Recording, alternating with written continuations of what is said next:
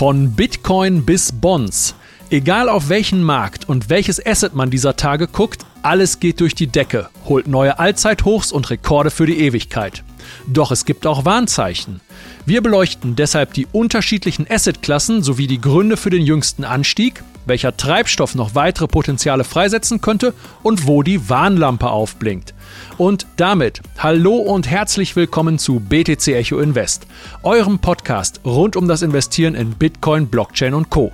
Heute ist Montag, der 4. Dezember 2023. Mein Name ist Peter Büscher und bei mir ist der Mann, der in all diesen Assetklassen zu Hause ist, wie Bitcoin in El Salvador. BTC Echo Marktexperte Stefan Lübeck. Stefan, alten Schadflüsterer, wie ist die Lage im dicken B? Hast du unsere Weihnachtsfeier gut überstanden? Ja, durchaus. War auch schön, dich mal wieder in Persona zu sehen. Ähm, ging ja tatsächlich ein wenig länger, da warst du schon verschwunden. Du hast übrigens einen polnischen gemacht, ne? Das wollte ich genau, das wollte ich auch noch sagen. Du hast ihn nicht verabschiedet. Du hast einmal gepflegten polnischen gemacht, sagt man hier in Berlin, und warst du weg. Ja. Halbe Stunde später ja. habe ich gesehen, der Peter war nicht mehr da. Genau, genau, das ist richtig, denn äh, als ehrbarer Familienvater musste ich um 7.30 Uhr morgens in einem Mietwagen sitzen, um, ja, je nachdem, was das Navi gerade angezeigt hat, 5 Stunden 30 bis 7 Stunden nach Köln zu brettern. Und da kann ich leider keine dreistündige Abschiedszeremonie in Kauf nehmen. Und Jan und ich, wir haben dann in der Tat uns einfach irgendwann davon gestohlen. Ja, aber war trotzdem schön. Besonders der äh, Spiced Rum, den fand ich besonders lecker. Das war, das war ein guter. Ja, durchaus. Und dass ich gegen, äh, gegen den Chef im Bierpong gewonnen habe. Aber das jetzt, jetzt weichen wir zu weit ab. Ähm, insofern, nee, ansonsten geht es soweit auch gut. Und äh, ja, der Markt macht ja aktuell auch ein bisschen Laune. Absolut. Und deshalb kommen wir direkt auch zum Marktupdate. Ja, damit zum Marktupdate. Vorher aber noch der Hinweis, auf dein digitales Karma zu achten. Wenn dir dieser kostenlose wöchentliche Podcast einen Mehrwert geliefert hat, dann lass uns auf Spotify, Apple Podcasts, YouTube oder wo auch immer ein Like und einen positiven Kommentar da. Das hilft uns bei der Reichweite. Vielen Dank an alle, die das bereits tun und gerade letzte Woche getan haben. Laut dem Portal podcasts.feedspot.com und dann Finance Podcasts in German, also für die deutschsprachigen Finanzpodcasts. Da sind wir mittlerweile auf Platz 6 der wichtigsten Finanzpodcasts in der Dachregion und das halt nur, weil ihr uns hört und unterstützt. Vielen Dank dafür. Jetzt aber zu Stefan und dem Marktupdate. Ja, ähm, der Bitcoin, habt ihr ja sicherlich alle gesehen, schiebt in den letzten zwei Handelstagen deutlich gen Norden, sage ich einfach mal. Im Wochenvergleich springt der Kurs rund 12 Prozent und äh, erreicht mit der tatsächlich, ich glaube, das Allzeithoch waren, mal ganz kurz nachgeguckt, dass ich nichts falsch erzähle, äh, 42.159 Coinbase-Preis und damit ein neues 18-Monats-Hoch mal wieder. Ähm, auch die Nummer zwei Ethereum, erfreulicherweise, rennt Bitcoin hinterher und steigt zweistellig im Wert auf in der Spitze rund, ich glaube, 2250 US-Dollar waren es, wenn ich da jetzt nicht falsch liege. Ich gucke aber noch mal ganz schnell. Äh, 2000 269 sogar waren es dann im Endeffekt. Insofern sieht das alles gut aus. Und in den Vorwochen hatten wir mehrfach angesprochen, äh, Jahresrallye oder Jahresendrallye eher gesagt, scheint in vollem Gange zu sein und profitiert da einmal mehr auch von der Schwäche des US-Dollar-Index DXY, weil der war in der Woche dann, in der Vorwoche dann doch deutlich zurückgekommen und das wirkte dann mal wieder ein wenig als Rückenwind für die Indizes gleichsam aber nicht nur dafür, sondern auch ähm, für den ähm, SP 500 und den Nasdaq, weil die ebenfalls oder die notieren ebenfalls im Bereich ihrer Jahreshochs. Und dass tatsächlich dann viele Altcoins sich in der letzten Woche weiter erholen konnten, muss man ja sagen. Die stehen ja noch teilweise oder die, viele gerade von den Älteren eine ganze Ecke unter ihren Alltime Highs, rundet dann ein Stück weit das positiv, äh, positive Bild ab. Man könnte dann im mit Blick auf den November von einer, ich sag mal, Everything Rally sprechen, so ein Stück weit. Ja, ähm, hast du jetzt gerade Gold auch schon erwähnt? Nee, Gold hatte ich. Gold, ja. Ach, Gold hat auch noch mal gepflegt ein neues Alltime High gemacht. Ne? Stimmt, hast du recht, das war. da war doch was. ja, ja, die haben auch noch mit äh, 2146 US-Dollar auch den höchsten Wert in der Geschichte des Edelmetalls äh, taxiert. Heute Nacht kurz nach weiß gar nicht, kurz nach halb oder halb eins ungefähr war es heute Nacht. Ja. Und auch der DAX hat fünf unglaublich starke Wochen hingelegt und taxierte heute in der Spitze nur noch 0,45 Prozent unter seinem Allzeithoch. Die gerade von dir angesprochene Everything Rally, die werden wir gleich im Hauptteil näher beleuchten. Kommen wir aber vorher nochmal zum Kryptomarkt und blicken wir auf die Top-Performer. Mm, wobei, gönnen wir uns vorher noch einen Rückblick auf die beiden Gaming-Coins Beam und Super. Die hast du ja letzte Woche erwähnt und die haben sich sehr positiv entwickelt. Stefan, was ist passiert? Ja, also der Gaming-Sektor generell performt aktuell stark, muss man sagen. Und ähm, insbesondere Gaming-Schmieden. Ich hatte ja gesagt, dass ich weniger auf einzelne Games schaue, sondern wenn ich da im Gaming, Krypto-Gaming-Sektor unterwegs bin, dann eher ähm, auf sozusagen Softwarehäuser, die oft normalerweise gleich viele tolle äh, Games produzieren. Und die werden scheinbar aktuell gekauft. Und ähm, ja, starke Performance bei Super in der Spitze 85 Prozent gegenüber ähm, dem Vorwochen, äh, gegenüber der Vorwoche, aber tatsächlich auch immer noch mit 99, äh, 69 Cent heute Morgen, ich weiß nicht, wie es jetzt gerade steht, immer noch 85 Prozent unter seinem Allzeithoch aus dem April 2021. Und insofern sehe ich da durchaus, wenn es nicht nächste Woche oder übernächste Woche ist, perspektivisch durch noch, sagen wir mal, ein bisschen Raum. Ähm, Beam wiederum stieg mit knapp 40 Prozent im Wochenvergleich zwar weniger stark als Super, äh, erreichte jedoch sein erstes relevantes Kursziel bei 1,3 Cent, ähm, das dem vom 161er Fibonacci Extension abgeleitet ist. Man muss dazu wissen, Beam hat wesentlich kürzere Charthistorie, ist ein viel neuerer Coin, ist gleichwohl aber mit 570 Millionen Market Cap aktuell zumindest mal ziemlich genau doppelt so hoch bewertet wie äh, super aktuell. Und die Zeit wird dann im Endeffekt zeigen, wie erfolgreich die, ja, die in der Pipeline, nenne ich sie mal, liegenden Spiele der beiden äh, Konkurrenten ein Stück weit dann sein werden. Ja, okay. Jetzt aber der Blick auf die Top-Performer der letzten sieben Tage. Ganz oben steht Terra mit 122 Prozent. Weil du aber in der Vorbesprechung schon durch die Erwähnung dieses Projektes einen Anfall bekommen hast, springen wir, um deine Nerven am Wochenstart zu schonen, direkt auf den zweiten Platz. Wobei das auch nicht unbedingt das beste Thema für dich ist. Du hast nämlich den Run der Ordinals leider nicht mitgenommen, wie du mir vorhin ebenfalls mitgeteilt hast. Aber gut, man kann nicht überall dabei sein. Und die Ordinals, beziehungsweise der Audi-Coin, hat in den letzten sieben Tagen 112 Prozent eingefahren. Das ist sehr stark. Und seit Samstag markiert Audi jeden Tag ein neues Allzeithoch. Die Performance seit den Oktober-Tiefs ist auch brutal. Fast 1300 Prozent stehen da im Chart. Das ist die Bitcoin-Performance auf Steroiden, also quasi gehebelt. Jetzt Platz drei. Das wird unsere deutschsprachige Community natürlich sehr freuen. Das ist der bis ähm, jüngst arg verprügelte IOTA-Kurs, also der steigt wie Phönix aus der Asche. In unseren bisherigen Podcasts kam dieses Projekt nicht besonders gut weg, das muss man halt auch sagen. Jetzt hat sich fundamental einiges geändert, aber du hast bereits am 21.11., acht Tage vor dem krassen Ausbruch, für unsere BTC Echo Plus Abonnenten eine Kursanalyse mit dem Titel Der Kursausbruch macht Hoffnung auf mehr veröffentlicht. Wobei man Wobei da war jetzt nicht der Ausbruch am 29. gemeint, das hatte sich vorher im Chartbild äh, schon aufgehellt. Und jetzt wurde am 29. eine Partnerschaft mit dem Finanzzentrum von Abu Dhabi verkündet und seitdem ging es in der Spitze um 116 Prozent nach oben.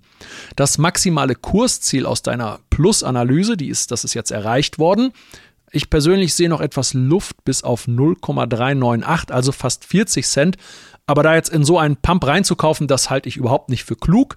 Fundamental geht es jetzt für IOTA darum, als erste regulierte und komplett regelkonforme Entität den Aufbau eines Ökosystems digitaler Assets in der, Freihandels, in der Freihandelszone Abu Dhabi Global Market zu verantworten und dabei wünschen wir natürlich viel Erfolg. Ansonsten ist noch Celestia mit 54% Wochengewinn dabei. Da waren wir am 27.11. etwas zu defensiv. Wir haben ja gesagt, ja, so ein Retest von den 430 hattest du, ich hatte 428 genannt. Da sind wir nicht mehr abgeholt und geretestet worden. Dafür war die Ansage, richtig spannend wird es, wenn die 6 Euro, nee, 6 Dollar 54 zurückerobert werden können. Das war ganz gut. Seitdem wurden in der Spitze über 50 Prozent eingefahren. Und das ist halt diese Sache, ne, wenn dann. Also, denn nicht alle unsere Vermutungen gehen auch immer in Erfüllung, aber man sollte für die verschiedenen Szenarien, wie gerade eben erklärt, einfach vorbereitet sein um dann rational handlungsfähig zu sein und nicht per Gefühl irgendwo reinzufomen oder sich halt in die Hosen zu machen, je nachdem, ob es nach oben oder unten geht. Ansonsten freue ich mich immer wieder über Wemix, W-E-M-I-X. Diese Woche auch wieder mit 54 Prozent ganz weit vorne mit dabei. Und seit unserer ersten Erwähnung hier im Podcast am 25. September wurden über 160 Prozent in der Spitze geholt. Ja, hast du genau richtig beschrieben, Peter. Man kann halt auch einfach nicht auf allen Hochzeiten tanzen. Aber die Performance einiger Altcoins ist tatsächlich zumindest mal bemerkenswert. Ich ich wollte es erst noch brutal nennen, aber ich sag mal bemerkenswert, weil wer eine richtige Altcoin-Rallye kennt aus den ähm, Rallyes in 2021 oder damals auch in 2017, 2018 Ende, der weiß, dass das immer nur so, das ist so ein, so ein Vorgeschmack dafür, was noch kommen oder hoffentlich auf uns wartet in den nächsten, äh, sag mal, ja, ein, anderthalb Jahren. Ähm, es zeigt sich aber generell so eine Tendenz, dass gerade jüngere Projekte insgesamt gesehen outperformen. Also jetzt mal IOTA da ähm, außen vor, freut mich, also für die IOTA Community, gerade dadurch, dass sie ähm, der Ansatz mit Tokenisierung von Real World Assets, weil dahin geht's eigentlich und äh, RWA, der Bereich für mich interessant ist, finde ich das sehr wohl spannend. Vielleicht muss ich jetzt mal wieder zwei, drei Augen ab und zu mal auf IOTA werfen, was da so passiert. Vielleicht kriege ich da sonst einen Rücksetzer irgendwo und kauf, steckt da auch mal eine kleine Position rein. Aber man sieht insbesondere bei Celestia, ähm, also Tier, dass ja, Projekte, die, sagen wir mal, neue Probleme, Probleme lösen wollen oder andere Use Cases offerieren, ähm, oftmals ja einfach den Vorzug haben gegenüber, sagen wir mal, älteren Coins, die das dann schon vielleicht zwei, drei, vier Jahre gibt, die aber nicht wirklich, wirklich, ja, was sich weiterentwickeln, sondern einfach halt ein Stück weit da sind. Und ähm, ja, bezüglich Celestia kann ich da vielleicht noch darauf verweisen, dass der Kollege Leon Weidmann da heute vor, ich glaube, paar Stunden einen interessanten Artikel veröffentlicht hat. Äh, guckt euch oder lest euch den einfach mal durch. Ja, auf diesen Artikel freue ich mich auch heute nach Feierabend und ihr könnt ihn ebenfalls mit BTC Echo Plus lesen. Den Link zu unserem Plus-Angebot findet ihr in den Shownotes oder unter btc-echo.de-shop. Und jetzt wird es während unserer Podcast-Vorbereitung um 12.10 Uhr auch so richtig volatil und viele Altcoins bekommen ordentlich auf die Mütze. Gucken wir daher mal auf die Wochenverlierer. Und tatsächlich bewegt sich der Markt merklich. Waren es äh, um 12 Uhr ziemlich genau noch lediglich vier Coins, die im Wochenvergleich einen Kursabschlag aufgewiesen haben. Es waren es um 12.30 Uhr immerhin schon rund 15. Wir haben es jetzt ein bisschen später. Ich muss jetzt nachgucken, wie viel es dann jetzt sind. Ist aber auch im Verhältnis irrelevant, weil äh, alle Coins, die aktuell jetzt im Wochenvergleich einen Kursminus aufweisen, da ist es zumindest mal moderat. Also es ist jetzt nicht so, dass da irgendwie einer richtig ähm, abgestraft wird. Angeführt wird die Liste von Illuvium meiner Meinung nach mit ungefähr 8% Kursrückgang im Wochenvergleich. Und also sieht man, ist völlig in Ordnung. Bei Illuvium muss man dazu sagen, auch hatten in der Vorwoche gut performt, ähnlich wie auch Axie Infinity. Die waren in der Vorwoche auch ähm, recht gut gestiegen und haben jetzt einfach, ja, wie sagt man, Gewinnmitnahmen ein Stück weit bekommen. Insofern ist das alles noch völlig im Rahmen. Ähm, die anderen, ja, Leo, das ist der Exchange-Token von Bitfinex, meine ich, der hat irgendwie knapp, ich glaube, sieben Prozent. Und dann sieht man eigentlich schon mit ähm, DYDX, äh, und nur noch drei Prozent Kursabschlag oder auch Uniswap und äh, Toncoin mit rund drei Prozent. Das ist schon fast nicht mehr der Rede wert. Relativ gesehen zu dem anderen Coins, die natürlich dann da oben fast teilweise dreistellig performt haben, ist natürlich relativ, relative Underperformance. Aber wie gesagt, so ist das immer, dass es nicht alles kann laufen, sondern die einen sind vielleicht gerade an wichtigen Widerständen. Bei den nächsten lief es vorher gut, da gab es gerade eher Gewinnmitnahmen. Die Leute schichten um von einem Sektor in den anderen Sektor für zurück wieder in den nächsten Sektor. Das ist halt äh, Charttechnik und das ist dann im Endeffekt Investing, Proaktives und Trading. Ja, okay, danke dir. Jetzt heißt es für euch dranbleiben. Wir spielen aus rechtlichen Gründen kurz unseren Disclaimer ein und dann geht es mit dem Hauptthema weiter. Achtung, dieser Podcast stellt keine Anlageberatung dar. Alle Aussagen dienen lediglich der Information und spiegeln die persönlichen Meinungen unserer Redakteurinnen und Redakteure wider. Und damit kommen wir zu unserem Hauptthema, der Everything Rally. Egal auf welchen Markt und welches Asset man dieser Tage guckt, alles geht durch die Decke, holt neue Allzeithochs und Rekorde für die Ewigkeit. Wir gucken auf die Ereignisse und dröseln die einzelnen Märkte für euch auf. Wir beginnen chronologisch mit dem Chef der Federal Reserve, Jerome Powell. Der hat am letzten Freitag eine Rede gehalten, die eine recht bullische Reaktion ausgelöst hat. Stefan, was hat er gesagt? Und noch wichtiger, wie wurde das vom Markt interpretiert? Also, Herr Paul, ähm, er hat letzten Freitag eingestanden, dass der Fettzinssatz mit aktuell rund Pi mal Daumen 5,5 Prozent deutlich im restriktiven Bereich liegt, also verhältnismäßig sehr hoch ist aktuell und nun 3, oder 2,3 Prozent so rum oberhalb der Inflationsrate taxiert, die ähm, in der letzten Woche, also die ungefähr bei 3,2 Prozent aktuell im Jahresvergleich in den USA liegt. Hingleich äh, sagte er dann aber dennoch, dass die Fed jedoch bereit wäre, falls nötig, ihre Geldpolitik weiter zu verschärfen, wenn es wie gesagt angemessen wäre, was momentan nicht so wirklich scheint.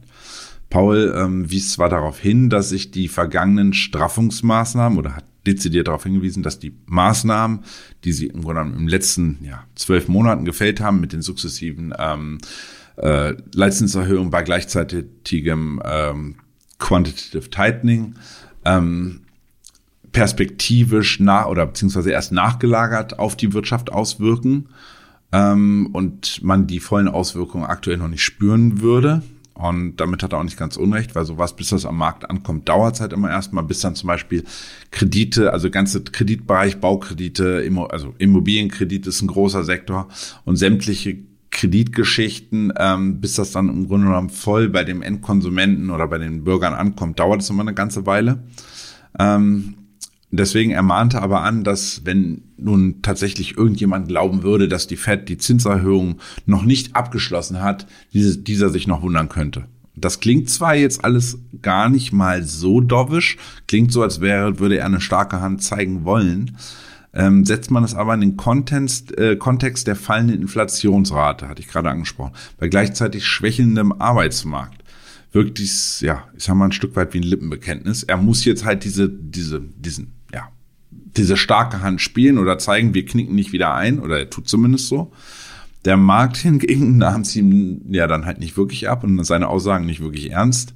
Denn noch während der PK von Paul stiegen dann die US-Indizes langsam äh, wieder gen Norden, erholten sich von der, ich sag mal, Kurskonsolidierung unter, äh, unter, unter der Woche, also an den Vortagen und beendeten dann tatsächlich die Woche mit einem neuen Wochenhoch. Und gleichsam, ähm, und das da ging, dann ist der Markt immer ziemlich schnell, ähm, oder die Analysten, gingen nämlich die Prognosen für mögliche Zinssenkungen im kommenden Jahr, ähm, ja, oder beziehungsweise die veränderten sich dann deutlich, sagen wir es so. Die haben sich auf der einen Seite deutlich nach vorne verschoben.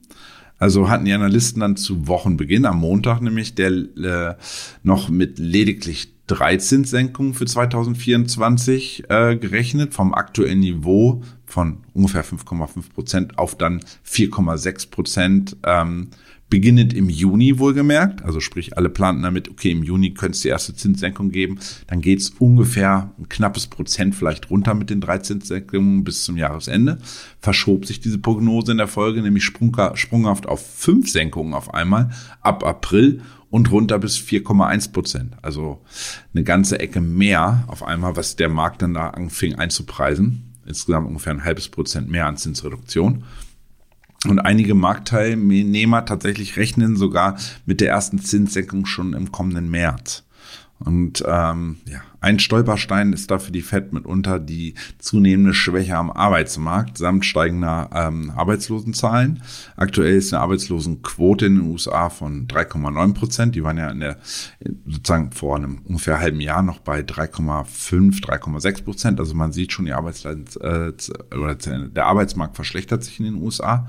Und das genau das könnte im Endeffekt der Fed keine andere Wahl lassen, ähm, um im Endeffekt zu re reagieren, äh, um im Endeffekt einen Wirtschaftseinbruch dann zu verhindern, weil das will gerade nämlich auch mit dem Hinterkopf, kommen gleich noch mehr drauf, äh, näher drauf zu sprechen, im Wahljahr nämlich niemand und schon gerade nicht der Präsident. Also insofern wird da im Hintergrund mit Sicherheit dran gearbeitet werden, dass ähm, die Wirtschaft ausgerechnet in 2024 dann in den USA nicht einbricht.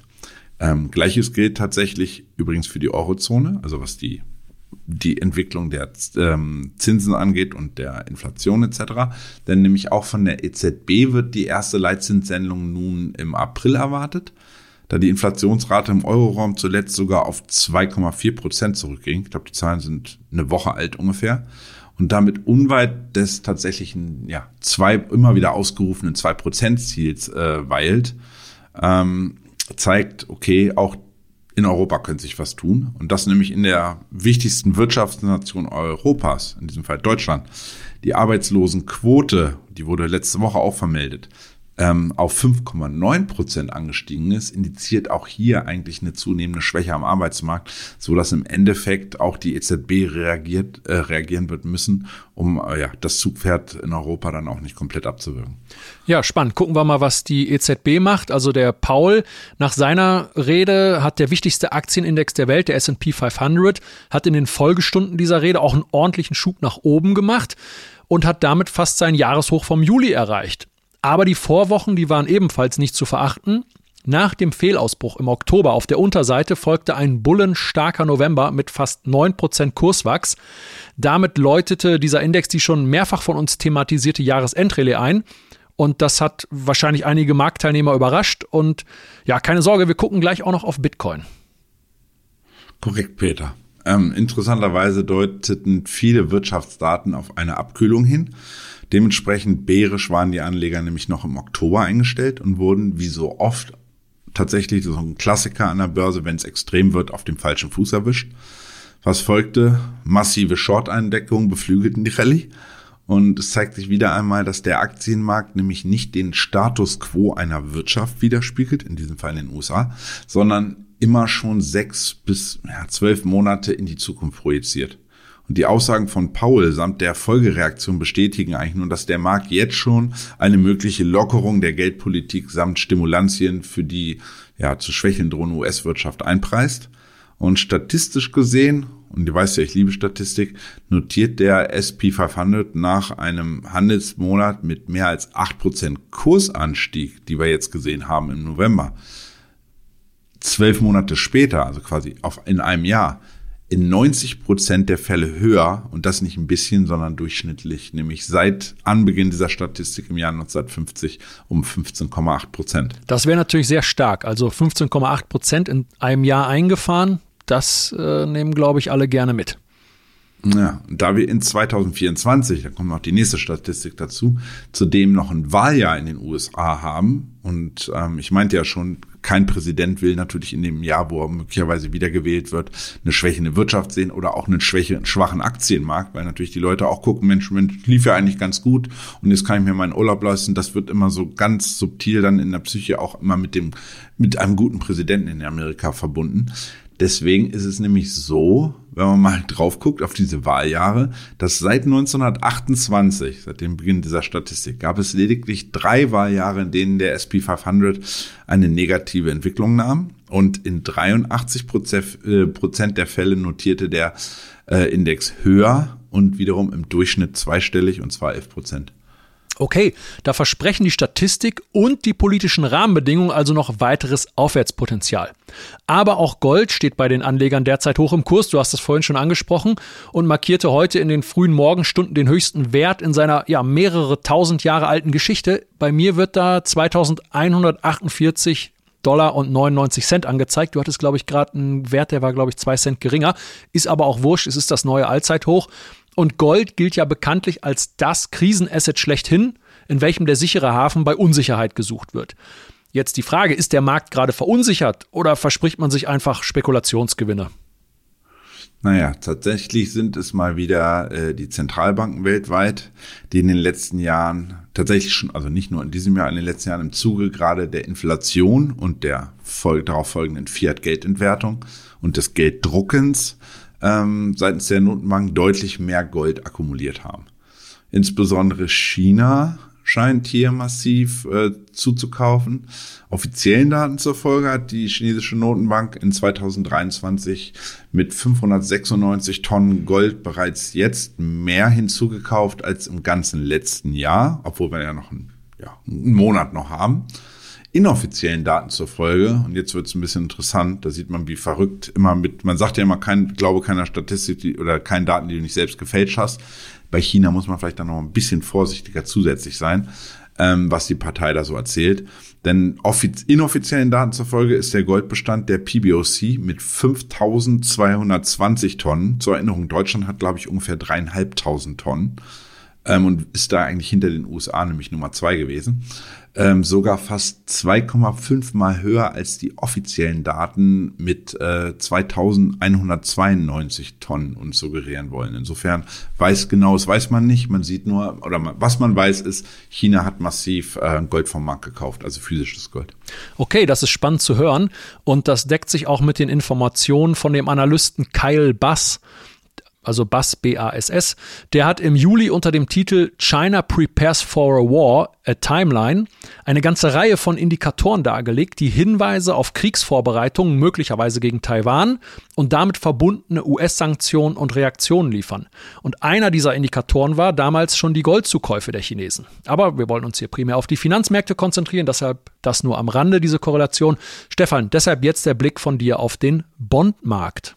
Ja, jetzt, wir haben jetzt schon über so viele Assetklassen gesprochen oder Sektoren, kommen wir dann natürlich auch zum riesigen Bondmarkt. Man darf nicht vergessen, der Bondmarkt ist der, ja, sagen wir mal, größte Markt, den es insgesamt so gibt. Ist ja auch klar, Staaten nehmen sich immer mehr Schulden auf. Auch die Amis sind da ja riesig drin. Hatten wir ja in den Vormonaten immer mal wieder gesprochen, dass hier mittlerweile, jetzt haben wir über 34 Billionen Staatsschulden. Insofern, so viele Bonds mussten da ja auch ausgegeben werden.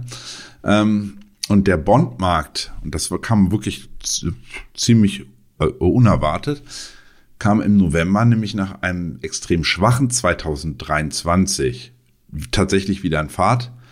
Ähm, und gerade, dass die Zinsen auf zwei, zehn und auch 20-jährige Staatsanleihen in den letzten Wochen deutlich unter Druck gerieten, sorgten dann für die Performance der, der Bonds selber, für die beste Kursentwicklung von US-T-Bills seit festgehalten 1985. Also totgeglaubte Leben länger, kann man da vielleicht sagen. Und auch am globalen äh, Bondmarkt, das trifft jetzt nicht nur sozusagen den amerikanischen Bereich, ging es so stark in den Norden wie seit 2008 nicht mehr. Ähm, wenn ich jetzt gerade kurz gucke, ich sehe zum Beispiel, dass auch äh, der Euro-Bund, also quasi in, in ähm, deutsche, unsere Bundesanleihen, sind von zuletzt im November im Tief waren wir ähm, bei 127, jetzt stehen wir wieder bei 133. Das ist ein Kurs plus von ungefähr fünf Prozent ähm, innerhalb eines Monats. Insofern auch dort ähm, können die deutschen Staatsanleihen wieder eine Ecke zulegen aktuell. Aber fokussieren wir uns mal ähm, auf, weiter auf den Geldmarkt. Beziehungsweise vielleicht noch eine, eine Information dazu. Wir haben ja jetzt erst über Aktien geredet, jetzt haben wir gerade über die Bonds geredet und ähm, die ja, teils starken, außergewöhnlichen Kurssteigerungen an beiden Märkten. Und über Gold. Die ja, aber in diesem Fall habe ich jetzt noch einen kleinen Faktum ähm, zu Bond- und Aktienmärkten. Ähm, die sind nämlich äh, um 11 Billionen US-Dollar in den letzten vier Wochen ähm, angestiegen. Und das ist wo wiederum, weil wir von, du hast ja am Eingangs gesagt, wir sprechen über Extremwerte, wir sozusagen neue Rekorde. Das ist immerhin der zweitgrößte Anstieg in der Geschichte, mit dem kaum jemand, da muss ich tatsächlich sagen, einschließlich mir in diesem Ausmaß zumindest mal gerechnet hat. Aber zurück zum Geldmarkt.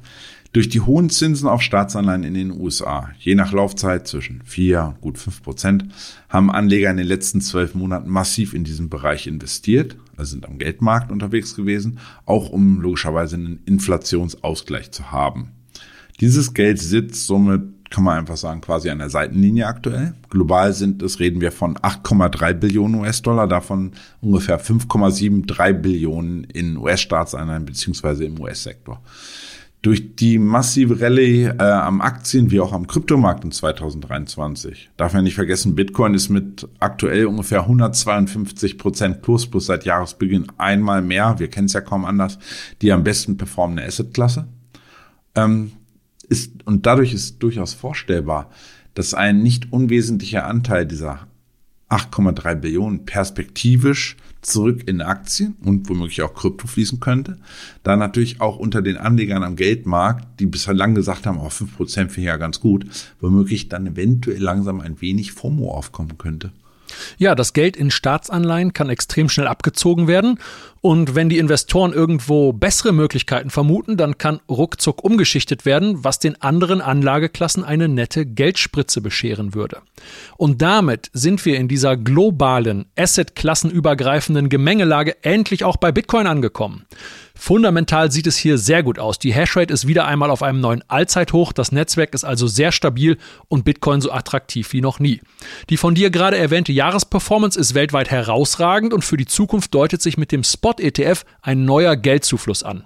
Beziehungsweise wird dieser Spot-ETF nach Larry Finks massiver Bitcoin-Werbung wahrscheinlich auch schon ein Stück weit eingepreist werden, oder?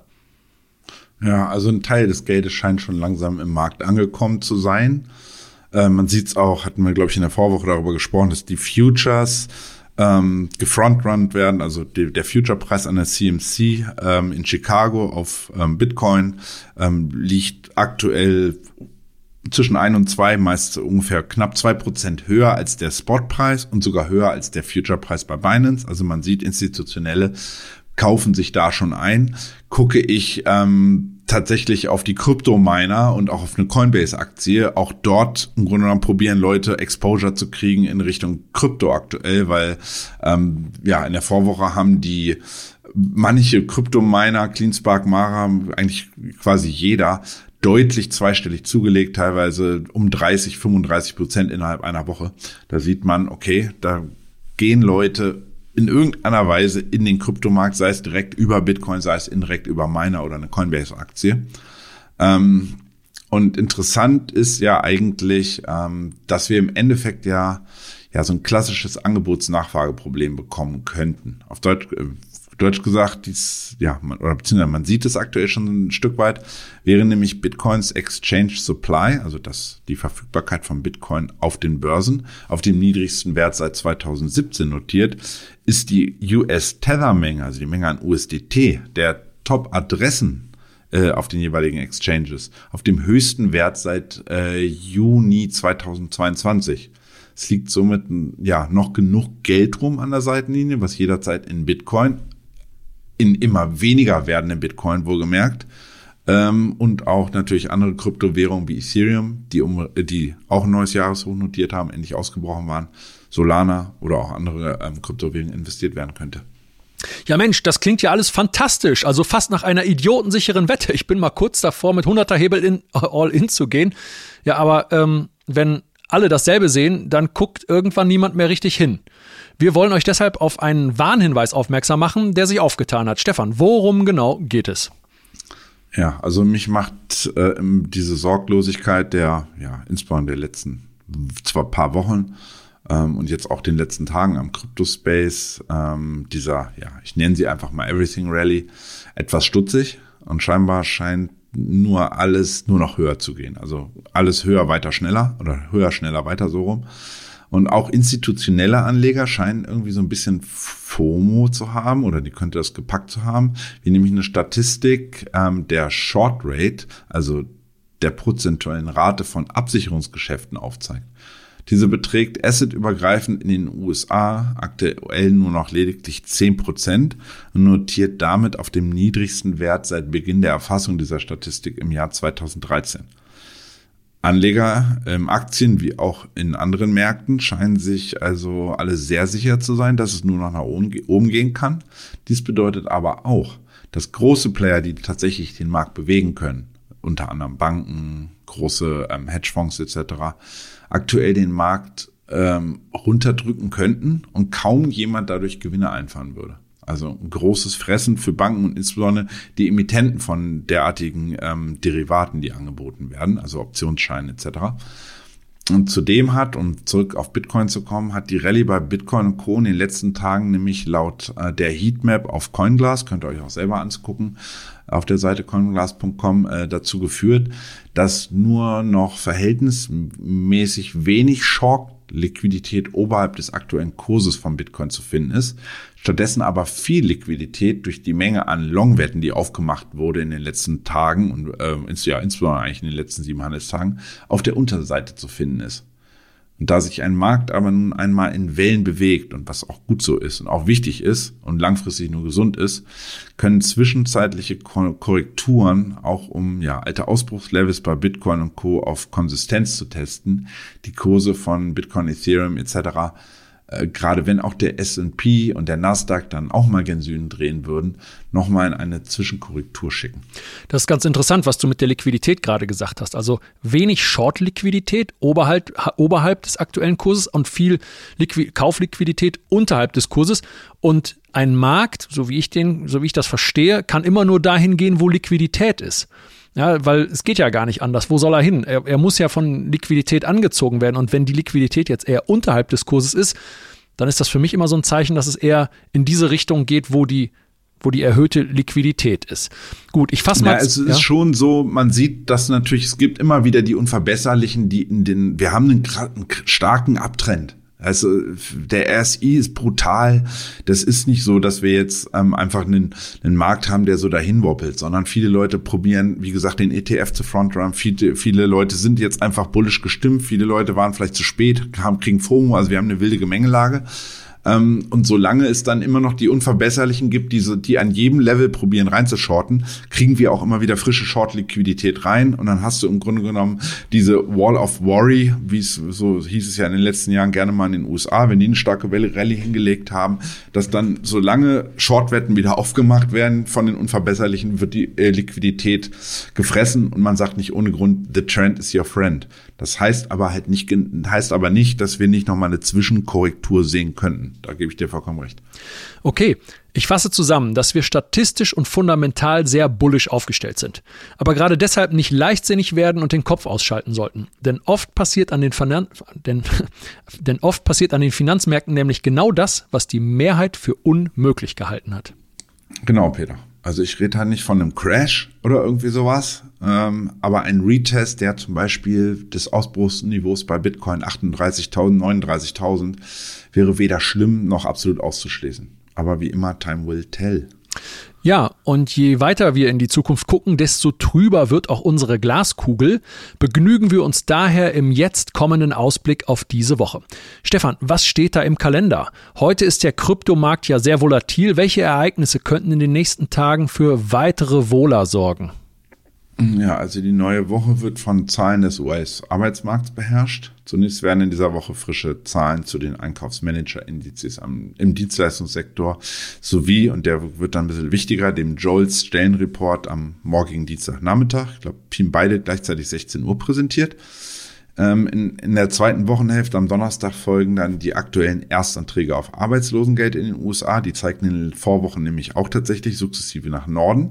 Das heißt, immer mehr Leute beantragen die und auch immer Fol Folgeaufträge, also Leute, die das nicht erstmalig beantragen, sondern weiter über längeren Zeitraum beantragt haben. Auch die Zahlen sind weiter hochgegangen. Zum Wochenschluss am Freitag folgt das Highlight in dieser Woche, sage ich einfach mal, die Veröffentlichung des monatlich präsentierten Arbeits, großen Arbeitsmarktberichts, der NFP-Report, der Non-Farm Payroll Report, sowie ähm, die aktuelle US-Arbeitslosenquote.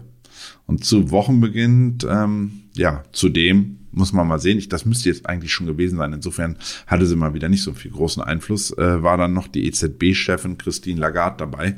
Aber da kam wohl nicht so viel Neues. Warum? Weil ich sehe weder im Euro-Dollar noch irgendwo eine große Bewegung. Also lassen wir, lassen wir Christine mal heute außen vor. Aber ähm, wir sehen insgesamt, der Arbeitsmarkt prägt. Und ich meinte ja vorhin auch, dass im Grunde genommen der Arbeitsmarkt dem äh, Jerome Powell im Endeffekt das Genick brechen könnte mit seiner ähm, taffen Strategie, weiter an den hohen Zinsen äh, festhalten zu wollen. Insofern, da werden wir jetzt einfach mal sehen, wie sich das perspektivisch alles entwickelt. Okay, danke dir für den Überblick und damit der Blick auf die Kryptoleitwährung Bitcoin. Welche, Fix, welche Fixpunkte kannst du unseren Zuhörern bei der aktuell eher unruhigen See mitgeben? Also wir starten wie immer mit der Oberseite. Also der Markt ist schlicht on fire gewesen, gerade in den letzten Tagen. Also Respekt ähm, und überschoss sogar mein hier genanntes maximales Kurs zu bei 40.800. So ist das manchmal. Wenn so viel Volatilität drin ist, ist es einfach auch schwer zu sagen. Aber wenn ich euch 57 Zahlen an den Kopf knalle, dann äh, kann ich auch sagen, irgendeiner hat getroffen. Insofern, ich habe tatsächlich jetzt in dieser Woche mit 40.800 gerech gerechnet. Ähm, gestern Abend sah das auch, passte das soweit auch noch alles. Und dann heute Nacht ging es dann ja sukzessive weiter. Ähm, nun gilt es für die Bullen, sich oberhalb der 40.000 erstmal zu stabilisieren. Wichtig. Auch psychologische Marke, ob es dann 39,8 werden, wie auch immer, aber roundabout die 40.000, wenn wir die auf Tagesbasis halten, wäre schon mal gut. So, dann dürfte die Käuferseite nämlich alles daran setzen, den Bereich um 42,500 anzuvisieren. Soweit waren wir da ja, äh, soweit entfernt waren wir da heute Morgen ja gar nicht. Und wird diese Marke überwunden, könnte Bitcoin äh, in Richtung 43.300 laufen. Und erst bei einem Bruch dieses Kursniveaus dürfte Bitcoin dann tatsächlich weiter Fahrt aufnehmen und das nächste Ziel aus dem Wochenchart bei ungefähr 44.450 in den Fokus nehmen.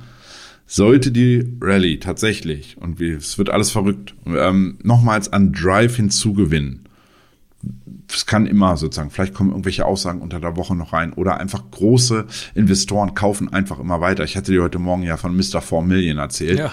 wo da irgendwie einer, da ist momentan jetzt seit, ja, seit am heutigen Tag kauft da jemand für äh, 100 Bitcoin pro Stunde. In den letzten Tagen waren das noch 100 Bitcoin pro Tag. Da hat irgendein Wallet mittlerweile 37.000 Bitcoin angehäuft. Äh, ziemlich wahnsinnig. Kommen da mehrere so eine Player in den Markt, könnte die Rallye tatsächlich sogar ähm, bis 45.400 laufen. Das wäre mein Maximum für diese Woche. Ähm, ob wir tatsächlich noch diese 47.000 hatten Peter und ich, glaube ich, vor ein paar Wochen auch mal drüber geredet. Da kommen ja wichtiges 61er Fibonacci etc. Ob wir sowas dann schon sehen werden. Man wird sehen, aber ihr könnt sonst auch ja immer in den Charts nachlesen, die, äh, wie ich in den wöchentlichen Kursanalysen präsentiere. Da seht ihr die Levels eigentlich immer recht gut. Insofern ähm, dürfte es vielleicht, um das abzuschließen, auf der Oberseite auch ein bisschen von der Entwicklung des US-Dollar-Index abhängen, dem DXY. Ähm, der nämlich nach einem ziemlich drastischen Sell-off in der Vorwoche sich nun um 103 stabilisieren konnte. Wenn ich jetzt aktuell gucke, ja, stehen wir auch wieder bei 103,50. Der probiert gerade das ähm, Tageshoch vom Freitag rauszunehmen und da höher zu laufen. Insofern, das könnte so ein wenig als Gegenwind äh, für Bitcoin und Co. wirken. Okay, spielen wir den Gegenwind mal durch. Was ist, wenn der Markt schwächelt? Welche Ziele sind auf der Unterseite interessant? Ähm, ja, also wie gesagt, Bitcoin per Tagesschluss 40k bedeutet dementsprechend, kommen wir, fallen wir unter die 40.000 per Tagesschluss, könnte sich die Bewegung in Richtung ähm, ja, 39.300 ungefähr fortsetzen. Fallen wir da auch noch drunter, dann kommt ziemlich schnell die 38.500 in den Blick. Das ist ja mehr oder weniger auch das Ausbruchsniveau vom, ja, eigentlich kann man sagen, ja, von, von gestern, im Grunde genommen, von gestern, ja, von, also vom gestrigen Tage, sagen wir mal so. Und ähm, Quatsch, was erzähle ich von Samstag? Samstag, genau. Samstag, äh, Freitag, Samstag, also quasi das Wochenend, die Wochenendrallye. Das war das Ausbruchsniveau der Wochenendrallye. Ähm, und da dürfte es dann spätestens zu einem ersten Kräftemessen kommen. Also im Grunde genommen Retest von oben des Ausbruchsniveaus. Ähm, gewinnen da tatsächlich die Bären, womit ich jetzt erstmal nicht rechne ähm, ist mit dem Retest des Bereichs um 37.425 äh, zu rechnen. Das ist so die Linie im, im Sand, nenne ich sie, ähm, der letzten Wochen eigentlich gewesen. Die war ja seit Anfang November, das war eigentlich im Grunde genommen die ganze Zeit ein extrem wichtiges Level im, im Vormonat über. Insofern ähm, würde ich sagen, eigentlich, das ist so das Level, was maximal angelaufen wird, nur pro forma halber, weil wir, wie gesagt, momentan Volatilität in beide Richtungen haben, sehe ich maxi maximal, wenn wir wirklich jetzt ein, ein Häkchen Absturz kriegen sollten, ähm, die Marke von 36.400 ähm, als maximales Korrekturpotenzial. Aber damit rechne ich dann doch eher nicht. Okay, danke dir für deine Einschätzung. Kommen wir jetzt noch zu unserer Bitcoin-Wette. Da geht die letzte Runde an dich. Ich bin ja von einer Korrektur auf die 35.313 ausgegangen. Du von einer Fortsetzung der Rallye auf 38.800 und dein bullischer Riecher wurde mehr als belohnt. Ja, wir haben ja gerade die Kursziele, wir sehen es ja gerade, die 38.800 sind ja überrannt worden. Und damit auf zur nächsten Wette. Für mich kommen da zwei Szenarien in Frage, also entweder Abkühlung und Retest der 39.703 oder noch ein weiteres Strecken hoch bis zur 43.183. Und damit ich mich festlege, sage ich, wir holen die 43.183 auf der Oberseite noch ab. Stefan, was ist dein Tipp? Äh, ja, jetzt nicht erschrecken und nicht alle verkaufen. Aber ich bin ja häufig der, der Konterpart zu Peter, sonst würde er das gleiche sagen. Ähm, Für mich ist der Bereich 39.350 US-Dollar. Die Marke werfe ich mal in den Raum. Okay, ich trage dann das Erbe von Thomas Gottschalk hier in diesem Podcast weiter und sage, top, die Wette gilt. Und passenderweise hat der Kollege Moritz Draht heute einen Artikel veröffentlicht, der da lautet, top, die Wette gilt, Kryptowetten am Rande der Legalität. Ich glaube, wir sind legal hier und solange wir noch auf freiem Fuß sind, verabschieden wir uns und danken euch fürs Zuhören. Bis nächste Woche.